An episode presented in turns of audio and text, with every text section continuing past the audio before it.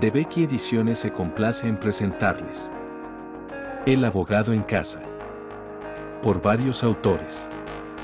Nuestra Constitución dedica el título primero a enunciar los derechos y deberes fundamentales de todos los españoles así como los principios que deben orientar la política social y económica.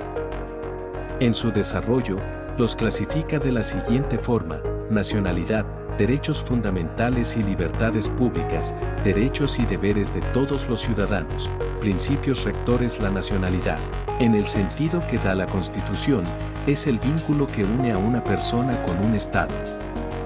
Equivale al término ciudadanía empleado en otros países.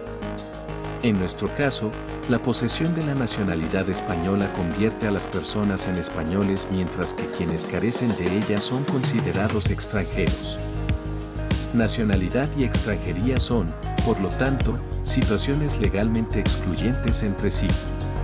La nacionalidad española corresponderá a todos los nativos, sin que puedan ser privados de ella.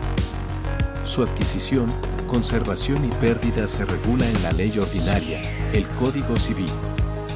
El Estado podrá concertar tratados de doble nacionalidad con los países iberoamericanos o vinculados a España, donde podrán naturalizarse los españoles sin perder la nacionalidad de origen.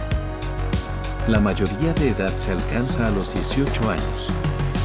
Gozarán de las libertades públicas en la forma establecida en los tratados y en la ley, pero solo los españoles tendrán derechos de participación en asuntos públicos y acceso a las funciones y cargos públicos, salvo reciprocidad sobre sufragio activo y pasivo en elecciones municipales.